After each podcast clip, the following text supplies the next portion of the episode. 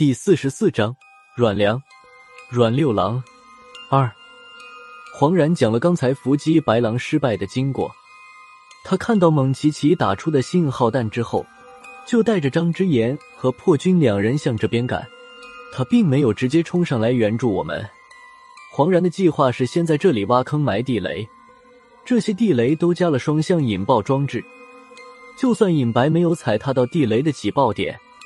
也可以由黄然手中的无线控制器引爆，然后让破军上去将尹白引到这里，准备用佛灰迎接尹白。本来这个计划除了破军危险点以外，还算是可行。没想到他们的动作慢了一点，地雷刚刚埋好，还没等破军上去，白狼已经追着黑猫跑了下来。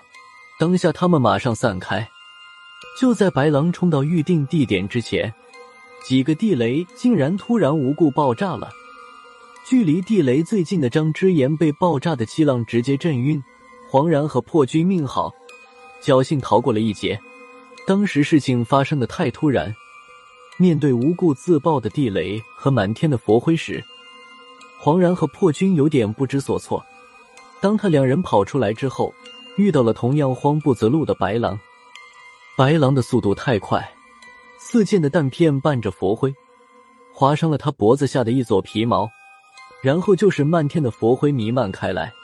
白狼强忍着佛灰带来的痛苦，冲过了这一片佛灰弥漫的区域，遇上了黄然和破军两人。随后，这两人一狼，开始了另一场追逐的游戏。刚才命都差点保不住，黄然也没有多想地雷为什么会无故自爆。现在金孙胖子这么一提醒。他才反应过来，地雷自爆的事，在爆炸的范围里，还真找到了地雷自爆的原因。说完，黄然看了看郝主任，随后将弹头扔给了他，说道：“这个妖种里面还有另外一伙人。”郝文明将弹头放在手中看了看，是比较特殊的全钢步枪弹头，这种弹头一般是为穿甲弹特制的，难怪他打穿地雷之后。还能钻进地下那么深？郝主任皱着眉头看了看手上的弹头，又看了看黄然，他没有在黄然的这几句话里找出毛病，算是很难得的相信了一次黄然。郝主任回头看了一眼周围的环境，对黄然说道：“没想到我能和你拴在一条绳上面。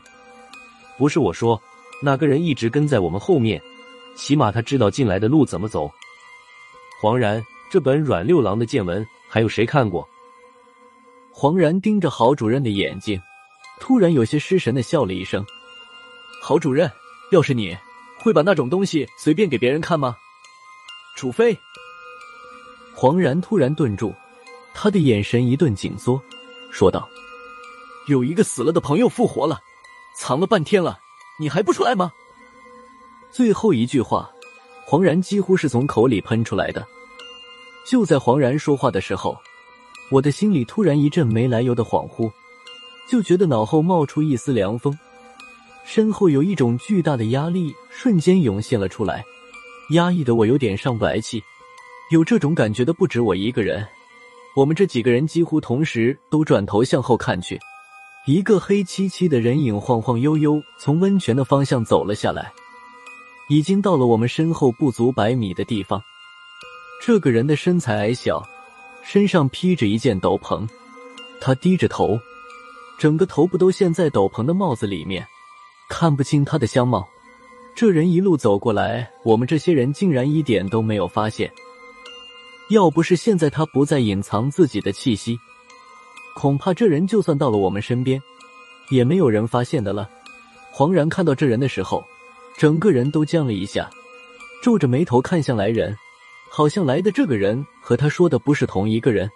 这个人继续向我们走过来，距离我们十来米远时，他停住了脚步，抬头看了我们几个人一眼。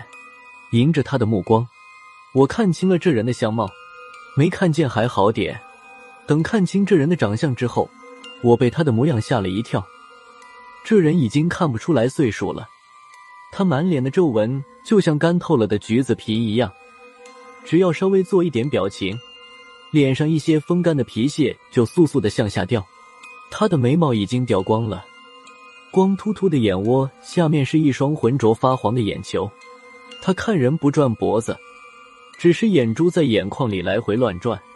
和他对视了一眼，我心里直发毛，不由自主的将目光从他脸上挪开。好在他的注意力也不我的身上，只在我的脸上停留了一会儿，就转到了黄然的身上。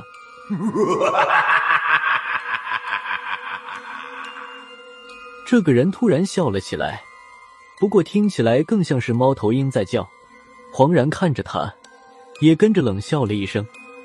他好像看出了门道，之前他那种疑惑的眼神随着这声冷笑荡然无存。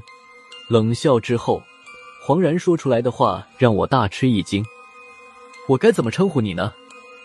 叫你阮良好呢，还是阮六郎好呢？